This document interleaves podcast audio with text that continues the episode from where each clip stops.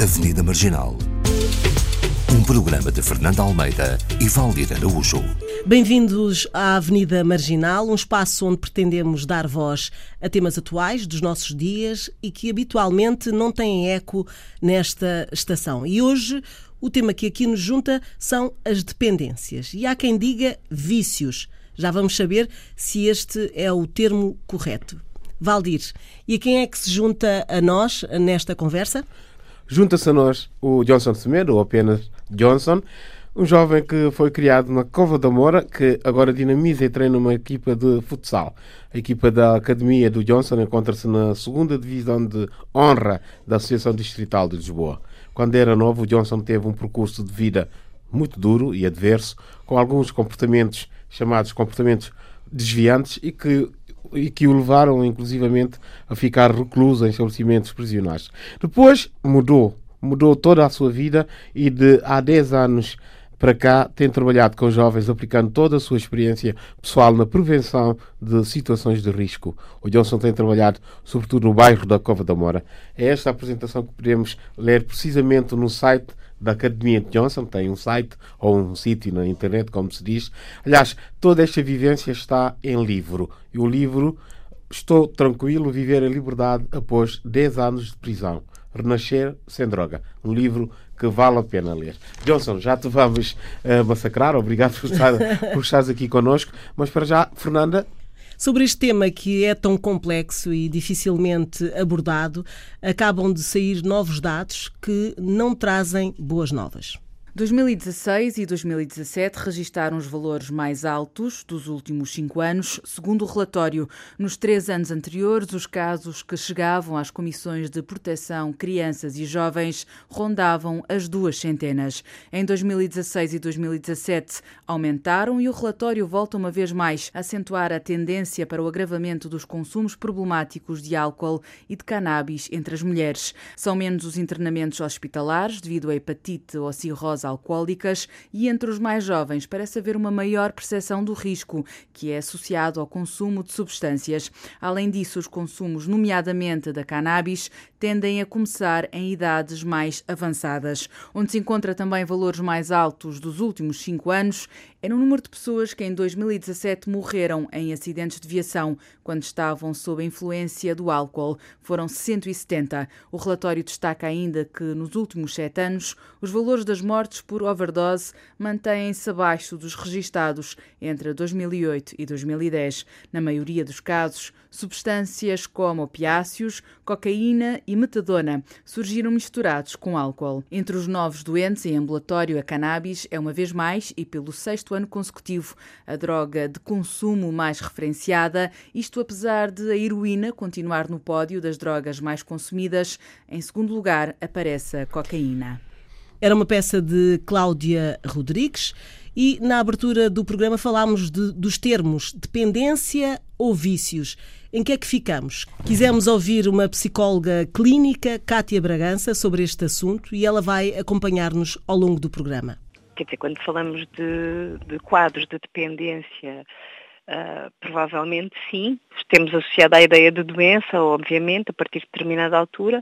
Eu acho que a, o termo vício acaba por ser um bocadinho a forma comum, não é? Como nos referimos a um comportamento repetido, uh, que um bocadinho em busca de prazer ou para, ou para evitar algum desprazer, mas uh, ou aliviar tensão, não é? Por aí. Uh, o conceito de dependência já é um conceito de, com uma raiz médica que, que evolui um bocadinho a partir do conceito de tolerância, aquela ideia de que quando nós consumimos uma substância, quando usamos uma substância, uh, vamos precisando de, para conseguir o mesmo efeito, aumentar a quantidade. Uh, e daí uh, chegar depois a uma situação de dependência que acontece já quando há aquilo, um síndrome de privação, ou como, como se chama normalmente de ressaca, ou comumente, uh, que já é um conjunto de sintomas que resulta da falta da necessidade da substância. Portanto, sei lá, se nós temos, podemos ter o vício de roer as unhas, mas não ter um síndrome de privação ou qualquer resultado visível se pararmos. Uh, mas, tanto quanto maior for a dependência desse, nesse comportamento, uh, mais nervosos ficaríamos, por exemplo, não é? Entramos num quadro de dependência propriamente dita quando uh, é como se houvesse uma alteração das prioridades, não é? De repente tudo se organiza ou a vida se organiza para, no caso seria roer as unhas, não é? Óbvio, mas como se houvesse toda uma reorganização da vida em função, no caso da substância, não é? Ou do uso. E aqui já uh, saímos desta questão, se calhar, mais física, não é? de tradução física de dependência uh, traduzida por este síndrome de privação para uma, uma situação mais uh, alargada, não é? Portanto, mais uh, sociopsicológica ou psicossocial. E para ti, Johnson, uh, em que é que ficamos? Uh, vício ou dependência? Quer dizer, eu antes de mais agradecer aqui o convite porque o tema é sempre um tema que nos diz a, a muitos, não é? E nos diz a todos, porque eh, estas coisas das dependências eh, mexe não só com o indivíduo, com o indivíduo único, mas também depois com tudo o que está à volta. Por isso, na minha opinião, vale o que vale, acho que a psicóloga deu ali uma metáfora muito concreta daquilo que diferencia a dependência do vício, a situação das unhas. Porque para mim é dependência. Porque uma pessoa que consome drogas ou uma pessoa que consome, uh, consome álcool, uh, eu conheço pessoas que bebem um copo de vinho e não são dependentes do álcool. Porque conseguem fazer a sua vida completamente tranquilos dentro daquilo que é o equilíbrio, não é? E outra coisa é dependente daquilo para viver acho que são coisas completamente. Esta tal história da prioridade que ela falava, não é? Exatamente. A, a, passamos a mudar as prioridades, a vida está à volta daquilo que uh, queremos consumir, não é? Aquilo passa a ser o controle da nossa vida. E, e, e, e eu acho que, para além de ser uma dependência, é depois também entrar aqui um bocado na, na parte mais emocional e na parte mais psíquica. Porquê? Porque um, um dependente é um doente e que precisa de ajuda e que mexe com muitas coisas. Mexe com o estado de espírito, mexe, mexe com o estado emocional. E, eu resumia isto ao vazio. Porque muitas das vezes nós vamos procurar dependências, ou seja, nós vamos complementar algo que nos falta. Ou então vamos buscar eh, ao álcool, à droga, vazios que às vezes nem nós sabemos porque que o queremos preencher. Como diz ali na, na adolescência, eh, os miúdos hoje em dia diz o estudo que eu ouvi que disparou. Não é preciso o estudo dizer, basta estarmos atentos e olharmos à nossa volta. O cannabis, o AX, essa, essa, essa droga disparou, disparou de uma forma completamente descabida. Eh, porquê? Porque os miúdos, a juventude hoje em dia, desligou a ficha de achar que aquilo é um problema. Hum. E quando desliga e achar que aquilo é um problema, cada vez há mais dependência para que os jovens possam lá fumá-la. Eu, eu, falavas nisso e eu estava a pensar uh, a nível de informação. Antes dizia-se que as pessoas entravam na, muitas vezes nestas dependências uh, e não havia informação. Não é? Uh, pelo menos eu tenho 50, portanto, quando eu era jovem, pouco se falava sobre isto. Nós víamos algumas coisas e tal. portanto, agora há muita informação e mesmo assim, isso não, pelos vistos para os jovens, eles não querem saber o que é que há aqui. É, é verdade agora existe muita informação, mas acho que só informação expositiva por si só não, não ajuda. Tem que haver, uma, no meu ponto de vista, atenção, tem que haver uma, uma informação de quem trabalha nesta área de uma forma mais pragmática. Ou seja, eu, eu estou à vontade para falar nisto porque eu fiz um programa uh, de desabituação numa clínica e que depois eu fui para uma comunidade terapêutica com o objetivo de trabalhar as minhas gavetas emocionais, ou seja, de trabalhar o meu interior. E partindo de um princípio que no sítio onde eu estive, né, no sítio onde eu estive, no Val da Cor, a fazer o meu trabalho no Projeto Homem, era um projeto duro. Era um projeto que realmente dava-nos a nós, que estávamos metidos na droga, a capacidade de percebermos e de olharmos para dentro de nós e perceber o que é que queremos, o que é que está a faltar, não é? E havia ali muito conflito com aquilo que era o desconhecido. Mas permitíamos a sofrer, permitia-nos a passar por aquilo, porque pouco a pouco nós íamos vendo resultados daquilo que é a nossa ciência de base. E hoje em dia houve uma desacreditação disso. Eh, essa, essas, essas entidades, essas, esses sítios que trabalham essas pessoas, acho que há uma certa banalidade do problema. E, e, depois também, como isto são coisas que são sustentabilizadas com verbas e com, e com apoios, não havendo este tipo de apoio, parece que andamos aqui a brincar eh, com o problema. Hum. Esta é a minha opinião. Uh, Valdir, uh, falav falávamos da, das idades, uh, sobre a dependência, principalmente na juventude, a começar na, na juventude, e foi isso mesmo que nós colocámos à psicóloga. Se de facto a, a, as dependências têm idade, não é? Se, e é isso que vamos ouvir. A adolescência é por características da fase, não é? a fase da experimentação e, portanto, há um maior risco neste sentido porque, porque se experimenta tudo. Agora, o facto de se experimentar não quer dizer que se desenvolva um quadro de dependência. Uh, e, portanto, mesmo para experimentar, uh, aquilo que se calhar uh, é importante é, de facto, ter-se cada vez mais noção dos riscos e poder-se limitar os riscos. Há coisas que muito provavelmente são, vão ser experimentadas nessa, nessa idade, Uh, e uh, nós não temos como isolar os adolescentes uh, do mundo, não é? Retirar, é um bocadinho como, como para, para os pequeninos pôr aquele, pôr aquele chão macio para se caírem não se magoarem, não é? E não dá para fazer isto no mundo inteiro e tirar, tirar os perigos. e, portanto, há que ensiná-los a lidar com, com aquilo que há para lidar. E as substâncias estão aí, fazem parte da nossa cultura e, portanto, de alguma maneira também uh, há aqui um, uma coisa que me parece importante que é, de facto, educar para como usar. Não é? Porque, porque há muito tabu em falar das substâncias e quando elas aparecem os jovens estão perfeitamente uh, sozinhos nessa, nessa experiência ou acompanhados de pares uh, que têm mais ou menos a mesma a mesma inexperiência, digamos, não é? Uh, portanto, se calhar muita informação, mas pouco à vontade para se olhar e, e, falar sobre, sobre o assunto. Acho que o álcool é, é um bom exemplo disso, não é? Nós temos muitas pessoas uh, com problemas ligados ao álcool em Portugal, uh, mas também temos muitas pessoas que não têm problemas e têm uma relação com o álcool minimamente equilibrada. E o, o, o que é que se avariou pelo caminho, não é? Como é que se pode de facto promover que haja uma, a possibilidade de uma relação saudável com uma substância que não tenha que levar a uma situação de dependência ou que não haja, ou pelo menos minimizar os riscos de quem experimenta uma primeira vez desenvolver uma situação de dependência.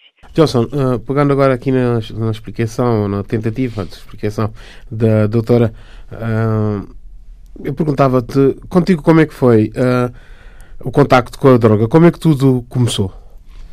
Quer dizer, é, eu lembro-me de ser criança e, e, não ter nascido com a droga. Não é? claro. é? Nós não nascemos drogados claro. e não nascemos uh, viciados.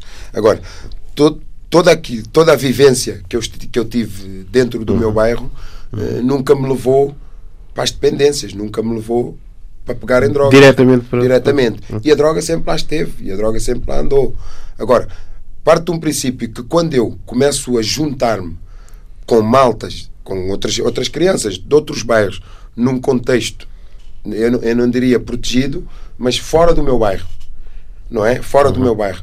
Eu, eu, eu, com 10 anos, quando fugi de casa, não é?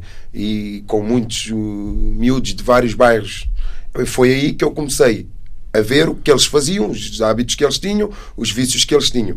E então, quando um traz uma coisa, o outro traz outro, e nós, para nos, não nos sentirmos à parte e querermos fazer uh, parte daquela, daquele grupo. Daquela afirmação. Exatamente. É afirmação. E então eu experimentei. E eu não comecei logo pela heroína, nem comecei pela cocaína, nem comecei pelo AX. Eu comecei na altura por cheirar cola. Não é? Uhum. E, e logo aí estava a ganhar um caminho, um hábito que, sei lá, que poderia levar-me, se calhar nem experimentar mais nada, porque a cola é uma coisa que tem diluente e que podia-me deixar, destrói, não é? não é? como muitos colegas meus ficaram. Uhum. Eh, e a partir daí depois é uma caminhada. Sim. É uma nada coisa, é suficiente. Nada é? é? suficiente porque é sempre depois na descoberta de, de outros desafios, na descoberta, depois a cola deixa de fazer sentido, porque quando vivemos na rua, uh, o caminho que estamos a fazer uh, podem-lhe chamar o que quiserem: delinquente, desligado do afeto, desligado do amor, desligado da família, desligado. Para mim, um delinquente é um desligado. E como eu sou um desligado, eu vou estando desligado ao longo da vida. E tudo o que me aparece pelo caminho, para mim eu ligo não é? Parece uma droga, é fixe. O AX, uhum. epá, é bacana, bora lá. Uh, depois aparece-me outro que diz, epá, o AX é para os putos e deixa lá isso. E a gente começa a pensar, bem, experimenta. E o experimentar, eh, como dizia ali uh, a, a doutora, uhum. eu aí discordo e concordo, porque pode dizer, não é por experimentar uma vez que se vicia. É verdade. Mas, mas, mas há aqui mas... outra coisa. Pode experimentar uma vez e seguir o seu caminho. Porquê? Ou gosta, ou até pode vomitar-se todo e não gostar nada daquilo, mas se o andamento dele continuar com aquela malta que consome, ou com aquela malta que está, ele amanhã ou depois vai, vai consumir outra vez. E se não houver alguém que esteja atento, neste caso a família ou quem acompanha os miúdos, estar atento aos sinais, não é? Porque aí é aqui, atento. eu acho que todo o trabalho está, é em casa para que sinais. se possa detectar os sinais dos filhos, porque eles dão-nos os sinais. Nós é que temos de estar atento e a partir daí perceber se há um problema que está a ser formatado, tentar logo parar isso com rapidez. Acho que essa é o... Mas a, a, droga aqui funcionava para ti e para os outros miúdos como o, o, o conforto, não é? Que vocês não tinham eh, já à partida por estarem na rua, terem fugido, uh, passam fome com certeza, uh, epá, sem, sem objetivos, não é? E, e a droga é, é, eu não sei, um uh, mas é, é um. dá-vos a é sensação. Vazio. Substitui, é substitui, substitui alguma coisa. É? é o vazio, porquê? Porque, para já, tínhamos ali uma identidade de família. A droga juntava-vos. Dávamos isso. E depois tirava-nos daquilo que é o sofrimento. Uh, eu, eu, eu, eu digo isto porque é como esta onda do racismo. Epá, para mim, a pobreza é que fomenta o racismo. Ponto final. Porque eh, sendo, sendo preto, pobre, logo parte de um princípio, quem tem dinheiro vai inferiorizar. Partindo de um princípio, se, se fosse 10 pretos pobres, epá, se calhar não era assim tão grave. Agora, tendo muitos, muita malta em Portugal pobre, é pá, se calhar o racismo começa-se a fomentar por aí, não é? Mais uma coisa de classe, achas tu, que, que, que tem a ver com. Tem a ver. Sempre com, com tem a ver, social. Exatamente, tem a ver com, com aquilo que. Porque eu, eu acho que se, se, se, se as oportunidades, se o ensino, se os direitos, se, se as coisas fu funcionarem aqui dentro daquilo que é a igualdade, eu acho que isso desaparece só por si. É como a droga. Se nós termos, volta a mesma situação, se tivermos vazios, se passamos fome em casa, se não queremos estar ligados àquele sofrimento e saímos para outro pânzalo, pá, se calhar vamos, achamos que aqui estamos a sofrer ou não percebemos, mas saímos para um puzzle que se calhar nos leva à destruição. Mas Johnson, estavas aí a falar numa, numa situação específica, mas a, a, a droga mais tarde veio-se a verificar que não é eh, um problema, essa dependência, estou a falar do, da droga, como se calhar podia falar do álcool, não é uh, só do, das pessoas que não têm dinheiro, não é? Não, não. Houve uma altura em que se, que se junta, ah, eles vivem naquele bairro, ou vivem não sei o quê, ah, a droga, não sei o quê. E depois verifica-se que para manter muita da, de determinado tipo de dependência de droga, né, de alguns, algumas, hum, como é que se chamam, uh, o termo específico agora não vem à, à memória, mas para, para manter isso é preciso dinheiro. Logo, e portanto alguns são, são pessoas com dinheiro. Com dinheiro. Mas lá está.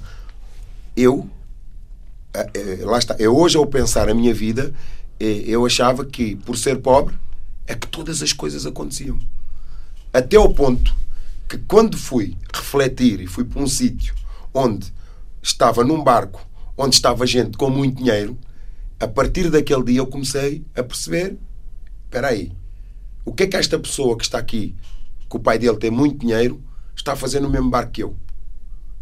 Deixa-me lá interessar por ela. E a partir daí nós começamos a conversar e eu fiz-lhe perguntas diretas. Meu, porquê que estás aqui? Eu se tivesse a tua vida, se calhar não estava aqui. Ou se calhar estavas.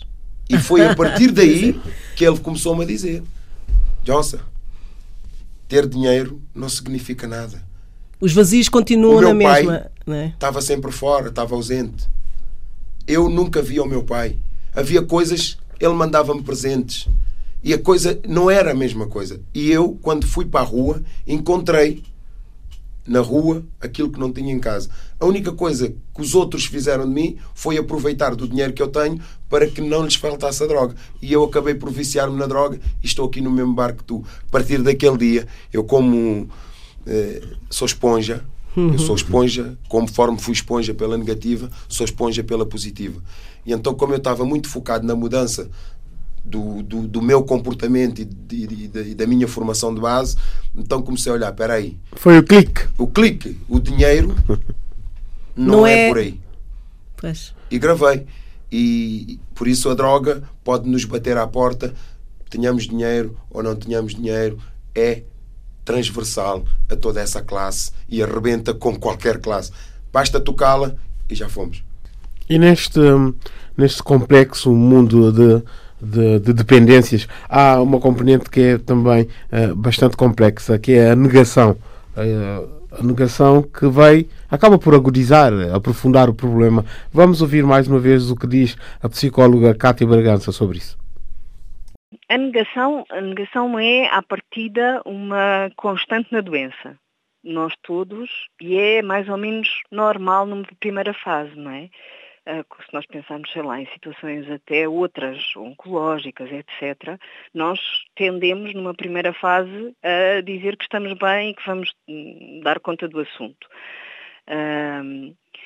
aqui, eu acho que a negação, eu sou, do meu ponto de vista, quando estou com as pessoas, já é porque há um pedido de ajuda, não é? Portanto, neste sentido também já, já estou um bocadinho, o meu olhar já é condicionado por isto, mas de qualquer maneira, eu acho que esta ideia de negação, hum, acho interessante pensar uh, como é que podemos abordar as pessoas evitando isto.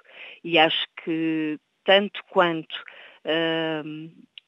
pudermos falar eh, abertamente sobre uh, o uso de substâncias, porque o que é facto é que antes da dependência há uma história, não é? As pessoas não ficam dependentes de um dia para o outro.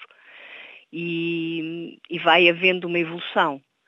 E, portanto, uh, se se puder ir falando, se isto for um, um assunto socialmente uh, aceito, se calhar uh, poder-se-á intervir até em fases prévias a um quadro de dependência que vai de facto levar a esta negação numa primeira fase e nesta atitude de está tudo bem. Eh, acho que depois dá a volta a isso também porque há normalmente um sofrimento grande associado, não é? E isso vai aparecendo. Uh, Johnson, uh, a doutora falou de algumas, alguns aspectos que, que, já aqui fizeste referência, não é? Não se começa uh, a dependência assim de um momento para o outro, as coisas vão acontecendo. A negação é de facto um, um dos entraves. tu passaste por isso, pensar, eu não sou não sou dependente desta coisa, não é? Eu consigo facilmente parar. Isso passou por ti ou não? Quer dizer, de uma primeira fase, todo, todo, toda a pessoa que, que está dependente de, de, da droga ou do álcool, eh, muitas das vezes, quando é abordado eh, por, por, por, pessoas que possivelmente já têm uma outra visão do problema, não é? E o que a malta sempre diz: não, eu não tenho problema nenhum, vocês.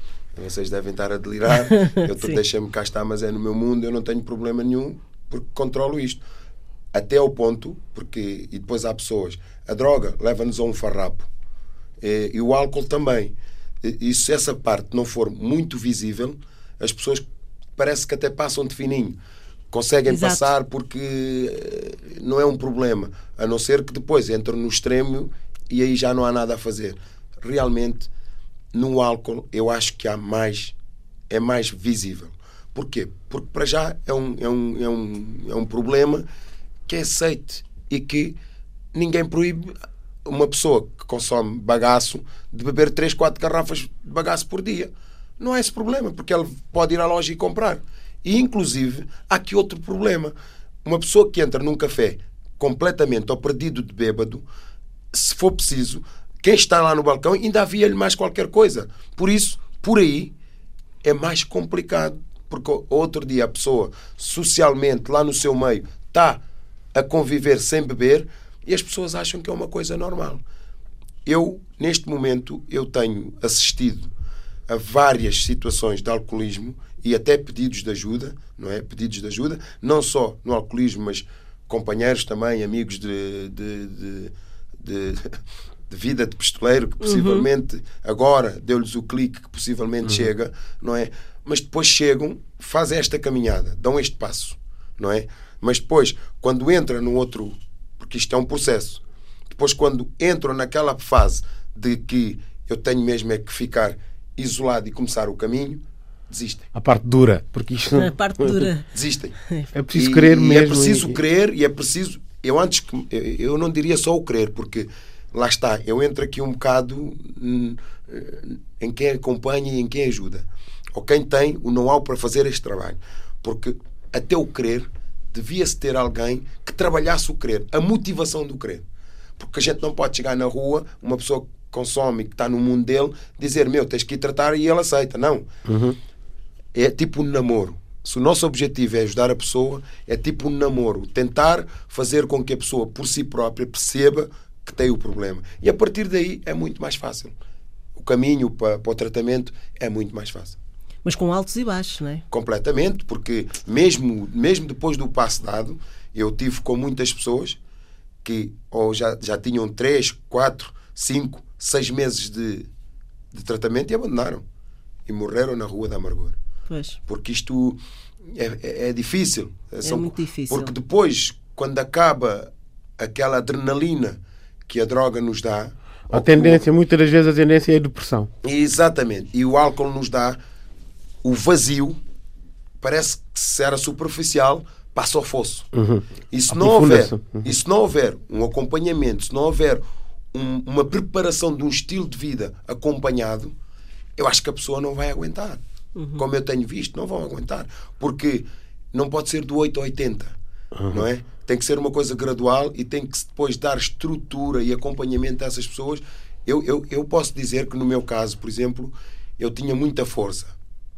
Eu tive muita força interior e muita força de vontade e, e também fui beber muito aos valores da minha família. O, meu pai bebia, o meu pai era alcoólico, bebia. Eh, e eu achava que mesmo sendo ele uma pessoa que bebia, mas era uma pessoa muito responsável. Nunca nos passou isso. E pelo contrário, o meu pai levantava às vezes de um, de um dia para o outro, completamente assim, combalido, mas para ir para o trabalho Para se aguentar. para se aguentar, para ir para a responsabilidade, não é? E, então eu agarrei-me a esta força e disse: se ele fazia isto assim, epá, eu eu sou filho de uma pessoa com muita força. Então eu tenho que sair desta vida, não é? Tenho que sair desta, desta, desta situação. E é um bocado isto. As pessoas ou têm força e depois têm uma estrutura que lhes ajuda, porque sozinhos Não gente- consegue. É difícil. Sozinho não se consegue. Pegar agora nesta ah, ligação que fazes ao teu pai, ah, só para, co- como deixa para, para colocar uma outra questão também, ah, que, que, que vem sempre quando falamos desta, desta complexidade que é ah, a dependência. Ah, e que tem a ver, será que a origem ah, dos comportamentos aditivos tem alguma carga social ou genética? Vamos saber com a doutora Cátia. Sim, eu acho que tem a ver com isso tudo, não é? É uma questão ah, mesmo multifatorial, não quer dizer que não hajam fatores genéticos, por exemplo, ah, relativamente ao álcool, há uma, um bocadinho esta ideia de que quem tem uma tolerância, que é quem habitualmente diz que bebe e não lhe faz efeito, não é? Quase tem mais resistência que os outros. Se calhar isso pode constituir em si um risco de uh, um maior risco para, para uma situação de dependência, mas não faz uma situação de dependência, não é? Um bocadinho esta ideia de, de que pode haver fatores de risco, uh, como a nível social ou a nível mais psicológico, uma situação de perda ou uma família mais destruturada em funcionamento ou até um, uh, vir de um meio social mais desfavorecido, mas nada disto é determinante é sempre multifatorial. Bom, a doutora que nós convidámos, a doutora Kátia, uh, falou aqui então da origem das dependências. Uh, nós também já falámos um pouco sobre isso, uh, em que meios, principalmente a droga, pode surgir em meios mais tidos como mais protegidos, não é? Afinal o problema surge também noutros sítios em que esse, esse, essa proteção não existe tanto. Bom, seja como for, uh, Johnson, eu gostava era que uh, nos falasses desse momento em que, porque há momentos que eu julgo que são os piores de todos, se tu ainda te lembras, eh, qual foi assim o pior momento da de, de dependência, em que uh, olhaste como, uh, como não havendo uh, saída dentro, nem, nem sequer o preenchimento desse vazio com a droga, né? porque ao princípio é tudo aquela adrenalina, como tu dizes, é maravilhoso, aquilo que te faz sentir, a droga ou, ou o álcool. Depois, nem isso chega. Há um momento então que é muito mau, não? Não, eu, eu, eu diria que não é mau, é péssimo. Porque a, a droga, há aqueles momentos. E, e, e a droga, eu, eu, hoje penso na droga de uma outra maneira. E até puxando a casseta atrás, até a adrenalina ou a padrada que ela me podia dar, hoje eu classifico essa padrada em frações de segundos. Não há razão de ser. Porque é que eu vou ter ali. Eh, 20, 30, 40 segundos de bateu e desceu à terra e, e voltei ao vazio, ainda com um vazio maior. É, é, é, Porque depois o caminho é procurar outra vez esses 30 é, segundos. depois é procurar os 30 segundos dentro do risco de vida. Porque é do risco de vida. Do risco de vida. Do risco de vida. E, e, depois o, o, o, o fator mais caótico, chamemos-lhe assim, é nós estarmos dentro deste meio da droga. E sentirmos muitas das vezes a nossa dignidade como ser humano a ser pisada, a ser posta em causa, a, a olharem para nós como se fôssemos indigentes, como se fôssemos coisas. Percebe? Sentiste, isto, mim, sentiste muito isto. Isto para mim foi a coisa mais, mais, mais deprimente que eu, que eu, que eu, que eu vivi. alguma ressaca, sim. Eu vivi ressacas complicadas e o facto da gente acordar de manhã e não ter vida. Acorda-se de manhã, não se tem vida. Para enquanto não se consumir aquilo, nós não temos vida. Isto é desconfortante, isto é desumano. E então, eh, à medida que eu fui vivendo estes episódios, comecei a pensar: eu sou mais que isto.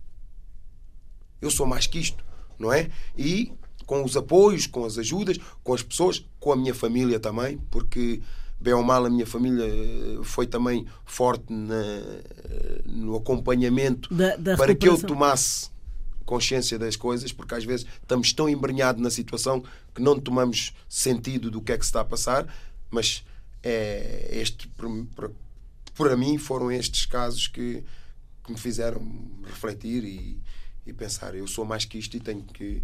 Mas é sair disto. E como é que começa o processo da, da recuperação? O processo, eu, eu falo no meu processo e de uma forma geral conheço-o também. Eh, o, o processo é a primeira tomada de consciência. Porque senão, esquece. Eu costumo dar este exemplo, uh, que, é, que é uma metáfora, mas é uma metáfora que para mim faz todo o sentido. Eh, eu posso ser o, o Bill Gates cheio de papel, cheio de dinheiro, uhum, uhum. e o meu filho estar na droga se ele não quiser sair, eu vou dormir debaixo da ponte e ele morre na droga e eu fico teso, sem dinheiro nenhum, porque ele não quer. Sou eu, como pai, que tenho dinheiro e que pago as clínicas para ele poder sair. Se for assim, não vale a pena. Agora, se calhar metade do dinheiro tem que ser investido para o querer dele, para a motivação dele, para depois sim. Ele para essa tomada de consciência. Tomada de né? consciência, tomada de eu quero ir tratar-me, quero sair desta vida. Quando se toma esta consciência, tudo é fácil. No teu caso, a tomada uh, dessa consciência acontece, no, por exemplo, naquele episódio que contavas com, no barco? Foi um dos momentos? Não, não, eu aí no barco já estava no tratamento. Ah, a coisa começa muito antes. Ah, okay. Eu, os meus cliques da tomada de decisão para ir me tratar, Sim. para ir para uma clínica e, e, depois sair da clínica, fazer a parte física e depois sair diretamente para, uma, para uma comunidade. Foram, foram, múltiplos. Foram 30 mil cliques, como eu costumo dizer. Por exemplo. Teria que funcionar. Tinha que funcionar, porquê? Porque uma delas, e forte, eh, foi o facto de perder o meu pai na prisão. Eu tive 10 anos preso e sempre consumi drogas dentro da cadeia. Por isso, quando perco o meu pai, foi o primeiro clique. Depois saio para fora, a minha mãe, que andou sempre para trás e para a frente, eh, eu queria lhe dar paz não é? Só o facto de lhe querer dar paz nestes 10 anos que ela andou para trás e para frente a, a, a visitar-me e nunca me largou foi um fator forte, não é? Mas mesmo assim não consegui, não é? Mas chegou ali um determinado momento que eu consegui fazer isso. Então eu vou para a clínica e vou para o Alentejo, para a comunidade. Consigo estar sete meses, tranquilos. Recebo uma carta a dizer que a minha mãe ia fazer um, um, uma operação ia pôr um catéter para fazer hemodiálise por causa dos rins. Se eu já estava farto daquilo, abandono o barco, venho para a Cova da Mora. E posso-vos dizer, dois anos ao pé da minha mãe, completamente feliz. Ali fui feliz, fui, fui criança, tive juventude, tive aquilo que nunca tive durante a, minha infância. Estavas com que idade nessa altura? Pá, eu de idade sou complicado, mas já devia ter, é, já devia ter os meus 29, prontos. Uhum. E quando volto à Cova da Mora foram dois anos felicíssimos da minha vida. Até o dia que a minha mãe morreu nas minhas mãos. Mais um entrave. Recaí, lá está o vazio, uhum. a muleta. Uhum. Eu vivia para a minha mãe, não vivia para mim. Uhum. É preciso ter isto em conta. Recaio na droga outra vez. Tenho uma recaída de sete meses. Lá está a força outra vez. Espera aí. Dois anos feliz. Minha mãe não me deixou na droga. Eu vou cair na droga. Não, senhor. Fui buscar força outra vez ao poço e levantei-me e hoje já lá vão 14 anos e nem num cigarro, nem num charro, nem no álcool. Porquê? Eu não bebo álcool, não é porque eu acho que vou me viciar no álcool. É, de uma forma geral, eu pensei as dependências todas dentro do mesmo pacote. O álcool, o tabaco, a heroína, a cocaína, o AX, tudo aquilo que ser, eu, Johnson, ser dependente, eu vou pôr no lixo. Porquê? Porque não há isto do socialmente, não há isto do só hoje, não há isto só do amanhã.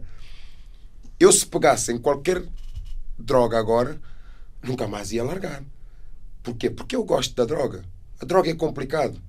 O grande problema, e as pessoas não chegam lá, é não pensarem na consequência que aquilo nos traz e na destruturação que pode nos trazer a nós e que nos leva à morte e que pode também levar quem está connosco, a nossa família, a destruturarem-se e há famílias que vêm por aí abaixo por causa de uma dependência. Nós já temos poucos minutos uh, para esta conversa que, que é super agradável aqui com o Johnson. É bastante interessante uh, mesmo. Só para terminarmos, uh, eu gostava que falasse de como é que tu lidas com o teu passado. Eu julgo que a academia é um desses exemplos e gostava que tu, resumidamente, falasses deste projeto que, que eu acho que vai ao encontro disso, não é? Lidar com o teu passado, mas trabalhar para um futuro, para outros e para ti. Exatamente, porque quer dizer, o meu passado, é, o próprio, a própria palavra diz tudo, passado, passou. Sopa, não, não há cá voltas a dar. Agora, o, o, o a grande força e, e, e, o, e o forte do meu passado é tudo aquilo que eu passei e as ferramentas que eu adquiri para poder hoje viver o meu presente e expectativa de futuro. Por isso é que eu hoje tenho uma associação, não foi criada assim de um momento para o outro, não é? Foi uma coisa que, dentro daquilo que é a estrutura pessoal e emocional, a visão de olhar para os jovens de forma diferente e de dizer assim: eu fui jovem e vejo estes perigos. Tenho know-how para poder, principalmente, ajudar os jovens a refletir no seu caminho. Com o desporto, com a dança, com as ferramentas que eu adquiri, então bora lá. E é isto que eu faço hoje e há aqui uma coisa que eu sou feliz, porquê? Porque apesar de ter uns filhos maravilhosos, não é? Que também preenchem os meus vazios, porque isto é, o, é, é a vitamina do meu dia a dia, há aqui uma coisa que é fundamental, que é todos os dias eu estou em terapia. E é isto que me faz viver a minha vida tranquilo. Esta frase é excelente para terminarmos o nosso programa. Continua a ser muito complexo falar deste tema. Agradeço ao Johnson pela coragem de testemunhar. Eu acho que os testemunhos são importantes para mudar, não é, Valdir? Uh, para mudar. Uh, uh, fica aqui também este apelo. podem ajudar a Academia Johnson. Basta ir a, irem à página da, da Academia Johnson no Facebook, por exemplo, e saberão como apoiar este projeto uh, espetacular e que pode ajudar muitos jovens que andam por aí sem saber bem qual vai ser o futuro. E, e deixamos aqui com um tema musical para vos deixar também a pensar neste a assunto. todos nós. Obrigado. Oh, I think I did it again. Quem sabe não esquece é como andar de bicicleta. I think I did it again.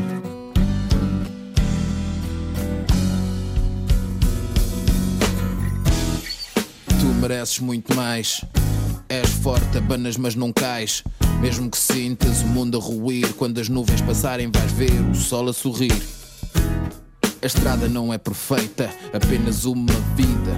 Aproveita, só perdes não tentares e não desistas se falhares. O que não mata engorda, torna o teu sonho real.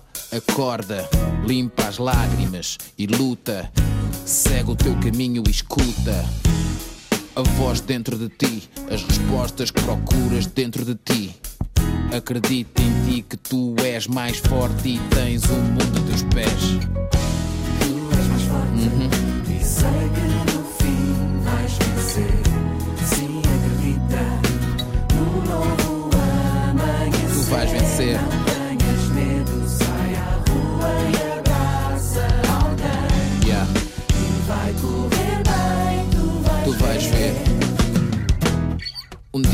Fará sentido e vais ver que terás o prémio merecido. És o que és, não és o que tens. A tua essência não se define pelos teus bens. Às vezes as pessoas desiludem, mas não fiques em casa parado à espera que mudem. Muda tu, rapaz, muda a tua atitude, vais ver que és capaz. E nada te pode parar, os cães vão ladrar e a caravana a passar. O teu sorriso de vitória no rosto nem tudo é fácil, mas assim dá mais gosto. Quando acreditas, a força nunca se esgota. Só reconheces a vitória se souberes o que é derrota. Vais ver que no fim acaba tudo bem. Sai à rua e abraça alguém. Uhum.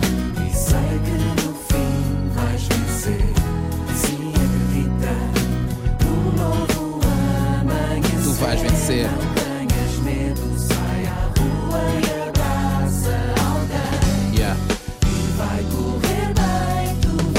Vais, Tu vais ver. Tu és, tu I think I did it again.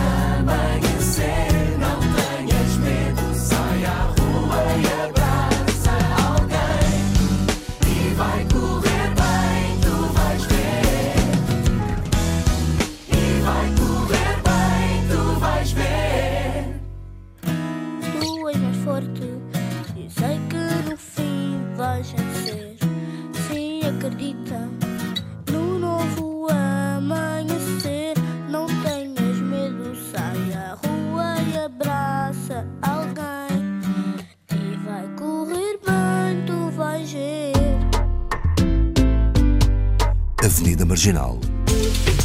Um programa de Fernando Almeida e Valdir Araújo.